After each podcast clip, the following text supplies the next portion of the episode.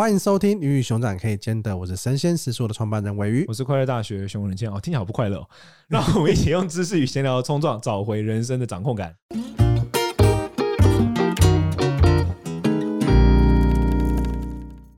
今天这一集呢，我们延续上一集，我们来聊关于死亡这个议题。死亡有很多面向嘛，我们上一集聊了很多关于死亡、关于告别，关于我们两个人的各自的最靠近死亡的体验，嗯、看到别人死亡的体验、啊。对，我们自己是没有濒死体验。哎、欸，想看到濒死体验是不是感觉上也可以请老高跟小莫来聊一期？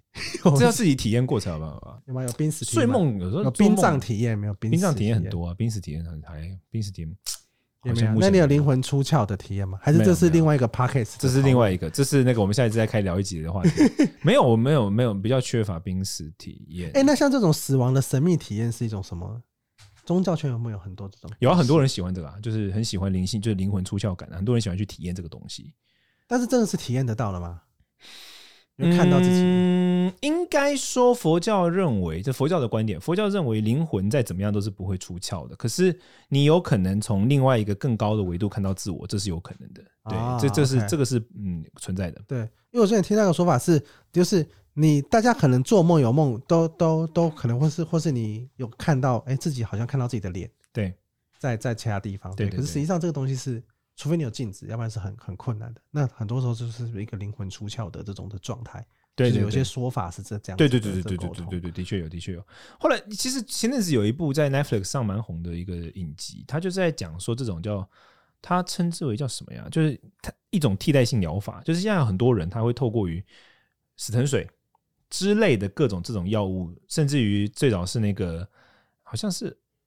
好像是从海洛因吧还是什么的，就是类似这种东西，他去体验那一种超意识的一种经验。然后有趣的是，这种经验被认为是一种治疗方式。有些人他可能一辈子都有一些创伤，然后当他透过这个经验，他其实看到他小时候的某一个东西，是因为那东西造成之后，他那个创伤就解开了。有一派的治疗方式这样，那当然这个不是正规医疗的，这是替代性疗法。啊、对，在在西方有一些地方有有人在做这个事情。题外话了，那有一块就是在性爱中体验这种濒死体验，这个是欢迎大家让我们的死。深夜恋爱课哦，对啊，你不是有深夜恋爱课？讲话讲话讲话讲话，你不是要推那个吗？嘉纯的课吗？请说，你讲话我接。你没有，我答应你，我答应你我会接，我答应你我会接，你会讲啊。我答应你，我接一个。里面没有要讨论这个，那堂课没有要讨论这种。那那那请问那堂课要谈讨论什么？来，我们要让你讲到一分半，开始。你看到？好，那堂啊，请问这样那堂课主题是什么嘞？我那堂课就是呃，我们有找郑嘉纯跟童浩，哎，是童浩真吗？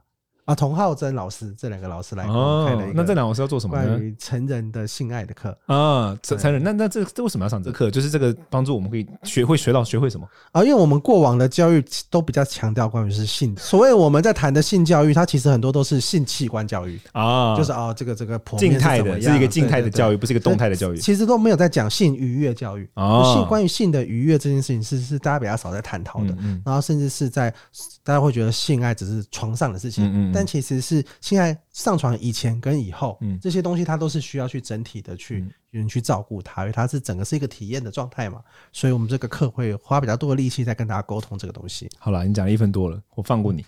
我跟你说，佛教里面有一个流派，包括就是我们藏藏传密宗，他认为人的神灵魂啊，在四种状态之下，他会回到最原始的状态，而用那个最原始状态的灵魂，他很容易就可以觉悟。有四种状态，一个就打喷嚏，一个是睡梦。一个是性愉悦，一个是死亡。打喷嚏也有点太吓到我了。你下次可以打喷嚏的时候，你会出现一个瞬间断片，有没有？你打喷嚏的时候，你的所有的心智运动都会停止。你下次自己观察，感觉感觉一下。好，你不用现在。而且我也很难暂停他打喷嚏的那个过程。但打喷嚏的那个当下，你的所有的心智运动全部都会停止，它会有一个瞬间，就很像某个东西关掉了。Okay. 所以打喷嚏的体验跟性爱的体验是差不多的。高潮最高潮的那个体验，对佛呃佛教里面有一个流派就专门关注这个啊，就叫一般现在很多西方去模仿它的一个部分，称之为弹弹弹吹嘛，丹德拉啊，它就是关注最细微的灵魂体验的。所以像为什么藏传佛教有一些人认为说藏传佛教有那个双生法，你听过吗？双修，OK OK，双修，他其实就是这种路线，就是他认为说人在四种情况之下会体验到最细微的那个心理状态。所以像体验到了会怎么样？用那个心理状态来修行。用那个心理状态来进行禅修，他很快就会觉悟，因为那是最细微的状态，那是最最强大而有力的。所以一个就是刚刚讲的，就打喷嚏。那打喷嚏很难做，因为我很常打喷嚏，所以我很关注这个话题。你的过敏，你的过敏性是你的修行条件。打打喷嚏，然后性高潮，然后再来就是梦境跟死亡。所以大部分的密宗的修行者，他都会善用睡眠的梦境的这个条件来做修行。OK OK OK，对，像像当然佛教有一个很有名的大师，他过世了，他就是他的绰号就叫睡觉法王，因为他都在睡啊，真的假的？真的。他就是在梦修梦，我们叫梦瑜伽。他用他的最细微的，他在做梦的时候的那个心事、那个意识去控制自己的的心理状态。那所以一般认为死亡的状态也是跟他很像的。就藏传佛教密教里面有一套很完整的描述，说死亡的时候，我们称之为七大融入，就是这个人的肉身一般的情况啦，那种什么被撞死啊、冷气砸死啊，这是不在此限哈。那一般的情况，人的肉身会经过七个层次的，我们叫消融。就是七个元素依次的消失，然后这个元素的消失是像我们是比较有经验的，我们从外面看这个人病病者，他在这里，我看他那个状况，我大概就知道他现在在哪一个阶段。嗯，那反过来我们自己也是，那我们在每一个阶段，我们要分别做什么样的修行？他密教是有一套很完整的关于这个的，所以密教的修行，他就被认为就称之为就是说以死亡为修行，就是他的一切准备都是在死亡那一刻，他可以超然。的的离开，嗯，我们回回归到这个关于死亡这一块嘛，就是听众的朋友有没有关于看到自己亲友准备要过世，我在医院里面，医生问你说要不要急救啊，或者要不要？但是我我自己没有那么深刻的体验，但是可能看到很多戏剧啊，很多剧情有有看到这些东西，就是说在那个当下，你选择要让对方放弃急救，对，它其实是一个非常非常困难的事情。对我自己觉得，我觉得这个回到我们前面某一集在前面啊。我们会在前面嘛？好，我们就回到我们某一集有提到关于分手，你是不是当坏人这件事情？因为你看，要是有的人连分手、跟别人说再见、跟别人说我不爱你了，我要离开，我要离开你了，都会是一个坏人的行为。那你要去让你爱的人跟他说：“哦，你不要急救他，因为一定是跟你关系最 close 的人，医生才会来问你嘛。他可以去上个厕所啊，拉个屎拉半小时这样子，脱了。”能拖多久？上个厕所半小时。要做这个决定，其实我觉得都是非常非常困难。对对对，佛教是不鼓励急救嘛，最主要是因为佛教认为说那个会破坏那个亡者，就是离世者他的心理状态，这对他有负面影响。但是纵然如此，这真的太困难了。我自己身边就有遇过这种例子啊，就他平常都知道不要急救啊，可是他的身他的妈妈躺在那儿的时候，那怎么可能不急救呢？身边的人你问他就说，那要到底要不要救？他曾。呃，承担的压力是非常大，对，压力大。而且另外一件事就是在那个当下哦，人的那个理智会停止运作，基本上就是一些情绪性的东西跟本能性的东西在运作。而且通常是你要很快速的做决断，他对啊，他不能真的等你太久，因为他就是很紧急的状态下，它就发生了嘛。所以就是如果你不想要急救的话，现在大家应该都有意识嘛，你就要签那个。放弃急救同意书，备好。对对对对对，我觉得这个这个是蛮重要的，提前放弃急救同意书，这个其实自己是可以。因为真的，因为真的那个难关是，假设你说不要急救好了，哇，那等于是他的生命就是断送在你的答应这件事情上面。因为因为假设去急救，但是没有救活，哎，那有可能是医生或者这个医院的事情，或者他真的生命已经走到了尾声了嘛。但是你主动做放弃这件事情，那好像就是你替他的生命做了这个终结。所以要跟家人聊聊啊，就是有有你还现在还有办法的话，跟你。应该要有机会跟家人聊聊这个主题，就是说有一天我不希望怎么样，或者我希望怎样，那你要怎么样？对啊，我觉得这个东西是很重要的，因为如果有这个东西的话，那么后面你在做这个事情的时候就比较有所本，心里的那个关卡可能会比较能够能够跨越。我觉得这个某种程度来说，这也是一个社会进步的象征，就是大家愿意去面对死亡，以及愿意为死亡做规划。对对对，我觉得这个死亡的规划可能分这种层面，一个是你是。要怎么去面对你的留遗留下来的东西，你的遗产啊，你的这些关系啊，你的这些遗书啊，什么是小到什么脸书账号啊，什么这些东西，这是一种规划嘛？那种话是，那当要面临急救的时候，是不是应该要选择，哎，就这样放弃急救，还是你想要一直想要继续活下去，还是你想要是用安宁病房的方式，甚至是安乐死的方式去面对死亡？我觉得这一块是一个，你社会越进步，你会。开始知道说哦，人的离世它就是一个必经的过程。嗯，那在这个必经的过程，我们要设计什么样的制度，或是什么设计什么样子的选项给别人？我觉得是一个蛮重要的事情。对啊，另外一个是台湾现在不能安乐死吧？台湾不行，台湾还算是犯法的。那你如果出去安乐死，哎，在国外安乐死，我印象中在台湾还是犯法的。然后如果你是在那个国家，那个国家是可以的，就没事。哦，就属属地的。我印象中之前之前是因为其实我觉得，我觉得很难的点是在于，有一句话叫什么？久病床前无孝子，孝子对，那指的就是你一个人长久的生病的状态，它其实影响的是身边很多人。我前阵子听瓜吉直播，嗯，那个瓜吉直播他是在分享一个秘密的，我觉得他那个直播蛮蛮有趣的，就是分享他就是他他会请请所有的读者分享秘密给他，哦，对，然后他就当那个秘密是是你遗留你过去你觉得你很深刻的事情，然后他会花一整集，可能三四个小时吧。哦，两三个小时哦，然后来讲他的秘密。然后其中一个故事是他的标题很耸动的是，我想杀死我爸爸。嗯，然后他来讲的就是他跟他爸爸一起，他出社会，然后跟他爸爸关系很不错，其实一创办一间公司。但是他爸爸有一天突然间就中风了。嗯，然后中风之后，他就是完全不能不能自理嘛，但是是有意识的哦，就躺在床上。然后再才发现，哇，原来他爸爸遗在经营公司的状态下遗留了很多债务。Oh my god，遗留了很多不好的投资，然后他就是突然间就背负了好像千万的债务。然后他也没办法，因为他们家又发生这个状态，然后他也不可能杀下公司这些一切，因为他跟他爸爸是一起开的嘛，所以他也要去承担那些那那些债务。好，他就是一边又要很痛苦去承担这些债务，一边就要很痛苦在照顾他的父亲，而且是很突然的，所以其实他们家人也完全对这件事情没有准备，然后。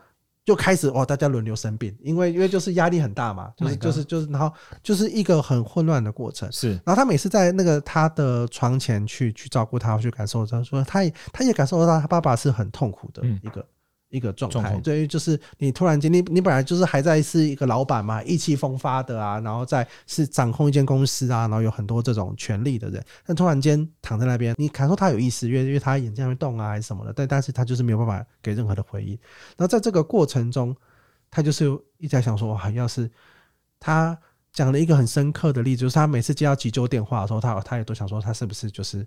他没有说不急救，他就说多么希望是急救是失败的状态，然后他爸爸可以好好的离去，然后他们家也可以好好的解脱这个一直要去照顾他的这个状态。我觉得这个故事给我们蛮深刻的，就是其实你一个人生病，或是你一个人最终你的，因为很现在很多都是慢性病嘛，其实大家身体越来越好了，然后你这个慢性病它有可能就是会一直让你拖着，一直让你拖着。嗯，那在这个拖着的过程中，它有可能会去，不是你自己很痛苦。你身边的人都有跟跟着你一起痛苦，嗯，可是我可以理解了，而且卧床是特别麻烦，因为要翻，它很容易褥疮嘛，嗯，就是那种卧床真的是特别难照顾。我觉得死亡一定是一个人类社会一直就是，我觉得人人类有一些重大的议题一直在克服嘛。就比如说像哈拉瑞在他的书里面讲到，人类社会一直在克服的一些古代无法克服的问题，包括饥荒、包括重病、包括战争，基本上我们都还是在克服这些问题。但我觉得死亡是一个人应人应该一首先就是发自内心一直会想要征服，但是我觉得也也难以征服的那一个。那个古代的帝王都很想要永生啊，就你有权利了，大家就开始去四处搜寻长生不老药。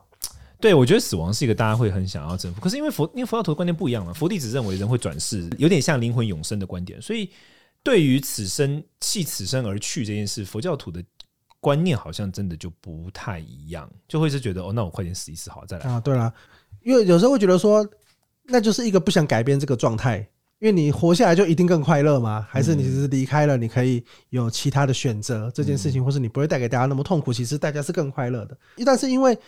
可能有太多的牵挂，你对于身边的人的牵挂，你对还有很多遗憾，像是上期我们有提到有你还有一百件想做的事情，你还有这么多事情会导致你会觉得说我不想要现在离开，现在改变。可是讲到善终这个主题，我觉得好像不讲佛教就会很怪，因为我觉得因为像佛教就有转世啊，你知道像大宝坊，我的老师大宝坊就是以转世闻名的，嗯、就是从他的很多故事，我们就会觉得，我们就认为佛教的那个死亡观应该是相对合理，就是人死后会转世，所以你不太需要担心这种。但是这个的转世是。如果你没有承载的记忆的转世，对你来说，你还是同一个人吗？就这不同人呢、好，我我跟你讲，他的转世他是就是精准到什么地步？就是像我的老师是十七世第十七代大宝法王嘛，那十六世法王过世的时候就留下来一封信，然后他就把这封信交给了一个他重要的弟子，然后就交代他说：“你到了什么时候才可以把这封信打开？”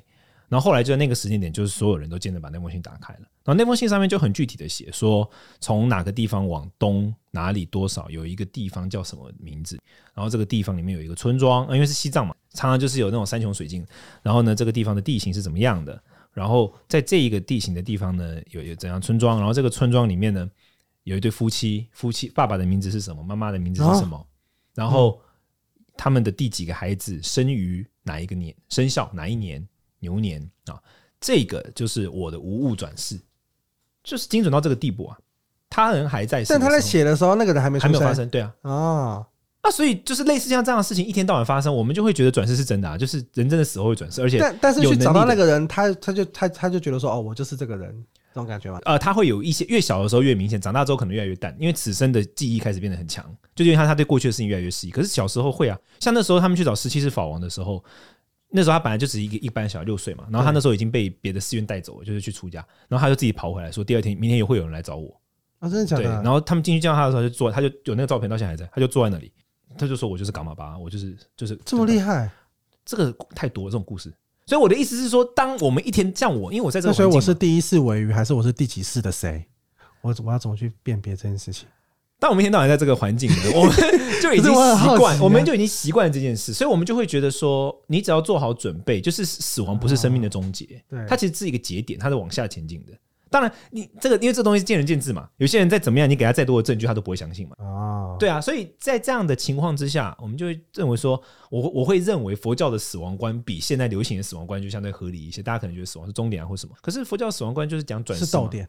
它对它是一个逗点，甚至它就是一个节点而已啊。佛教死亡观是个破绽，对对对，他会讲转世嘛啊，灵魂会一直下去，所以你有没有为这个事情做好心理准备是比较重要的，而不是说这个之后就会失去一切。藏传佛教就是以这个是不是我？什么什么意思？就是我也不知道我我是我是我是我是这个是一个佛教原创的我，你有听过佛教佛教的理论叫无我吗？无我，你听过这个理论？听过这个词？就是因为这个原因啊，因为一旦牵涉到转世的时候，到底我是哪一个，就会变得很。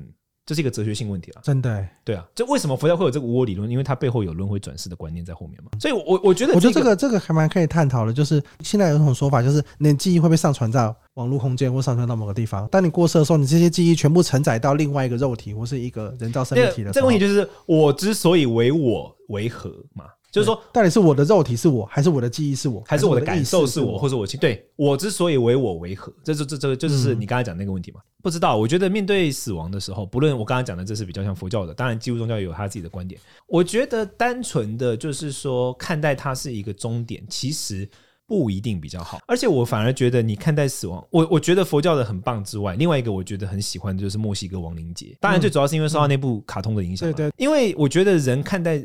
呃，整个文化看待死亡的不同态度，我觉得会让那一个文化里面的人在看待死亡的时候，他有不同的心理状态。嗯，我觉得这个很重要。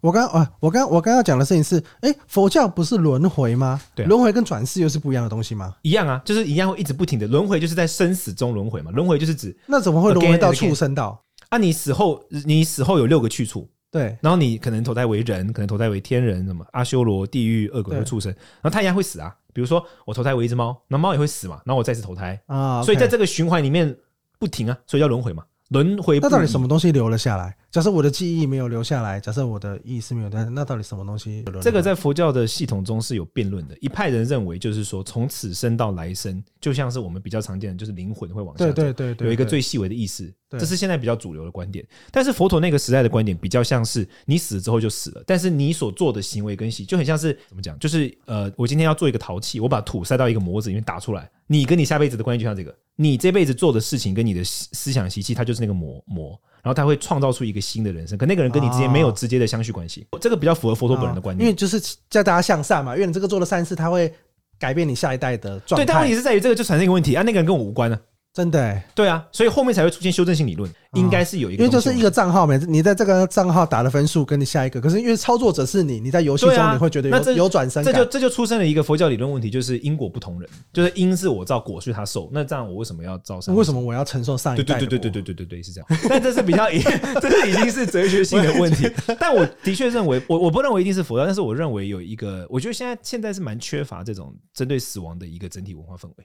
因为来到都市化之后，我觉得这种文化没有被建构。你你懂我那意思吗？就是死亡观是缺乏的，一个共同记忆的死亡观是缺乏的。像我刚刚讲，我觉得我很喜欢亡灵节的概念，非常喜欢。这对于死亡是用一种快乐庆祝的方式在。还有另外就是他没有认，他认为生命用另外一种方式存在，这重点啊。生命以另外一种方式延续，而整体文化都这么认为。所以他们的人在面对生命的逝去的时候，他会有另外一种豁达，就很像那个啊，我我没有看第二集了，就是《阿凡达》嘛。《阿凡达》里面第一集我印象很深刻，他们对于某个生命的死去，他们认为那个就回归到了母亲的怀抱。他们对于生命延续有一个死亡观，而这个死亡观成为整个社会的文化氛围。因此，他们在面对死亡的时候，不是只有我们想到那些恐惧、啊，就是不是终结啦，不是啊、嗯哦，我有遗憾，我离开了，所以我有这些遗憾，我赶快去把它做完。而是我觉得我其实就是进到了下一个阶段，对的感觉。我我的确也认为台湾现在我们这一辈或年轻一辈，这个东西是中空的。我觉得多多少少我们都还是延续传统华人的那那那种土葬啊、亲戚啊、家族啊、清明节啊、扫墓啊，嗯、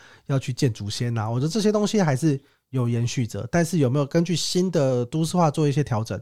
我觉得可能确实是还没有。其实现在很难呢，因为你看哦，就是我先讲传统华人死亡观里面，它牵涉到道教死亡观，牵涉到三魂七魄嘛。那三魂七魄里面就认为说，有一魂是附在祖先的骨头上面的。可是当现在骨头全部都变骨灰，就烧成骨灰之后，其实这个很像是，就像我前面在讲另外一个东西，就是不适应症，就是它的实际发展已经往下走，可是它的观念没跟上。呃，就原本是在就是木的那个木的阶状阶阶段的时候。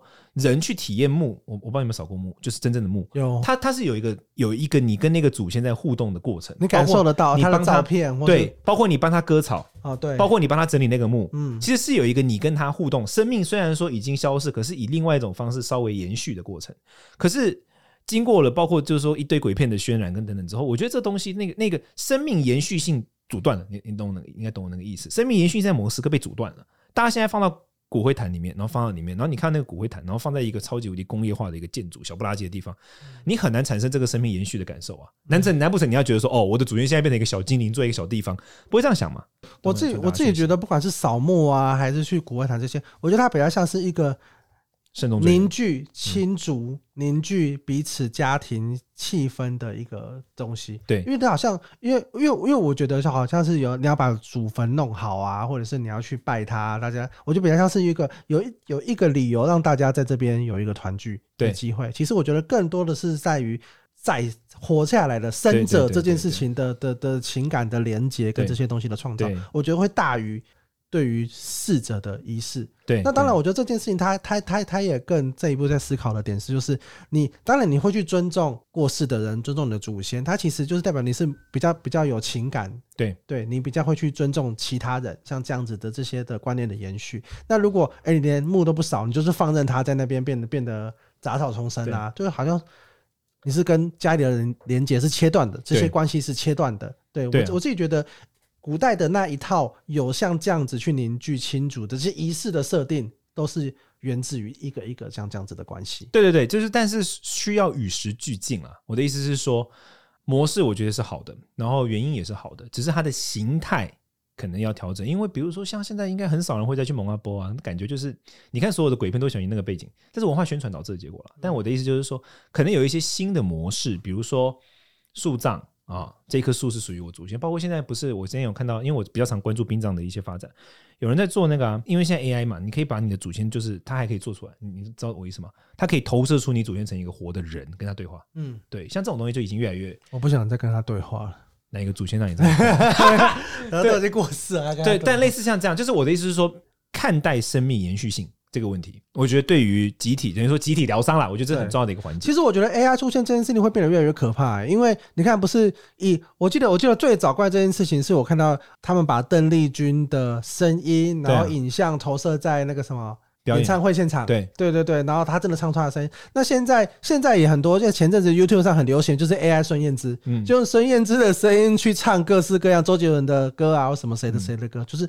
这样子这种延续的方式，我觉得在接下来，因为 AI 的模拟，它其实就只要有够多的数据，它就有机会可以模拟这个人的话跟意思。以前是可能只有文字，它现在连声音、连样貌都是可以产生的话，我觉得对于死亡这件事情，接下来会有产生更多的这样子的冲击。完全认同啊，完全而且还会生产。你知道宗教圈最近有这个争议吗？就是在南，好像南美吧，这个基督宗教可能会比较严肃，我们还好。嗯、他们开始尝试用 AI 机器人来。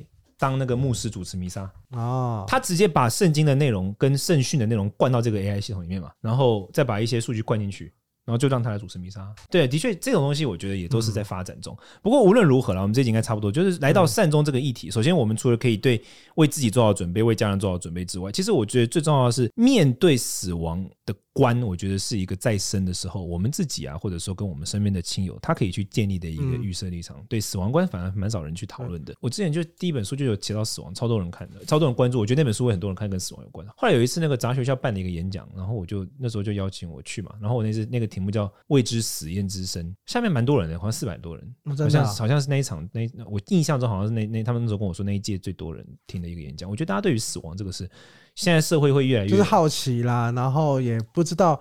我觉得是大家不知道该怎么跟别人讨论这个东西。对对，会觉得说啊，会有一种说法是触眉头。我在讲，我在写遗书，是我触自己眉头，就是我要诅咒我自己死掉。就是我觉得大家对这些事情有很多的忌讳，无忌讳探讨死亡可能会是一个商机。嗯，开课好，那我们这接下来就会找 找我吗？没问题啊，我可以开这个。我很我其实对于死亡议题，我是生死学。生死学有没有有有没有适合的老师可以讲啊？你现在不是看着我吗？一些靠背啊！你想找别人，我真的会跟你，我真的我真的会跟你没完。我跟你讲，好了，如果大家对于生死这个议题，这或者是龙岩想要来找我们叶配的话，欢迎在我们的 Apple Podcast 底下做五星留言，我们之后会做一集回答大家关于生死。龙岩现在都跑去做地产的啦，好吧，拜拜，或是融融花园，拜拜拜拜拜拜。